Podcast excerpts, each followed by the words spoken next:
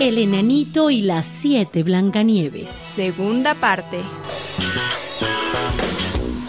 El enanito Caroso ya iba a iniciar sus clases de canto cuando de pronto... ¿Pero qué es esto?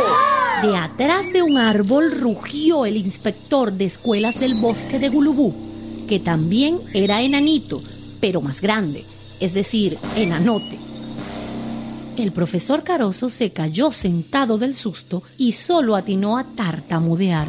Son, son las, las señoritas de nieve, señor inspector. Venimos a aprender a cantar como el grillo canuto. El inspector sacó un librote, lo ojeó y gritó. Esto no puede ser. El reglamento de escuelas de Gulubú dice que no puede haber un enanito y siete Blancanieves. ¡Imposible! Voy a cerrar la escuela. Pero, señor inspector. Nada de peros. ¿Dónde se ha visto? La aritmética y la historia nos enseñan que puede haber una Blancanieves y siete enanitos. Pero jamás, requete jamás, un solo enanito y siete Blancanieves. ¿Por qué? No es justo. Las chicas se pusieron a llorar, el profesor a protestar y todos los alumnos a hacer un bochinche impresionante. Porque a todos les gustaban las siete hijas del jardinero Nieves, tan limpitas y con trenzas.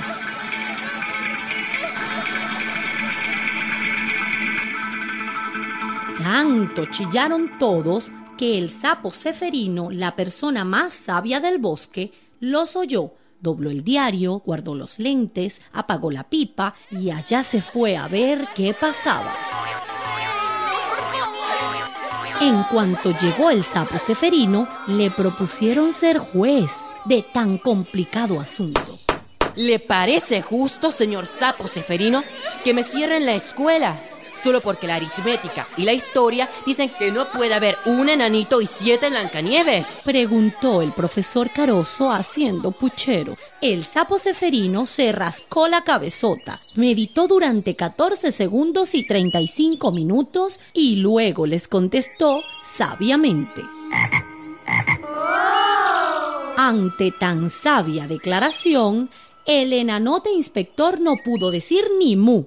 Manoseó un poco su librote, se acomodó el gorro y dijo nerviosamente. No puede ser. El reglamento de escuelas de Gulubú dice además que esta escuela es para grillos, ranas, arañas solteras y otras personas chiquitas pero no para siete Blancanieves grandes. Eso jamás, requete jamás lo permitiré. Pero el sapo Ceferino le replicó sabiamente diciendo... Y como el sapo Ceferino era la persona más sabia del bosque, el inspector ya no le pudo discutir más.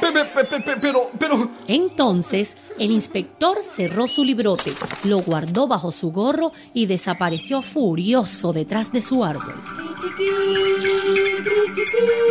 Blancarucha, Blancachofa, Blancarita, Blancarota, Blancarina, Blancarufa y Blancatula Nieves aprendieron muy pronto a cantar como el grillo canuto. Y hoy nos acompañan en la radio Gulubú el coro de las siete Blancanieves, dirigido por el profesor Enanito Caroso. Su repertorio también tiene valses cuya hermosa letra dice así.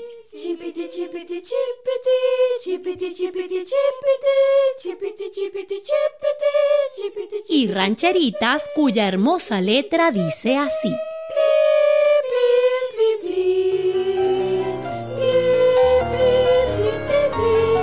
Si ustedes alguna vez encuentran detrás de un árbol o detrás de cualquier cosa a un inspector enanote y sabiondo que les dice que no es posible que existan un enanito y siete Blancanieves o que no es posible que exista cualquier otra cosa linda, ustedes pueden contestarle. Sí, señor, existe en el bosque de Gulubú. O si no, respondan sabiamente como el sapo ceferino. Y así termina en jueves el cuento del enanito y las siete Blancanieves. adaptación radiofónica del cuento El enanito y las siete Blancanieves de la argentina María Elena Walsh. Una producción de radiotequita.net. Radiotequita.net. Tu portal de audios para niñas y niños.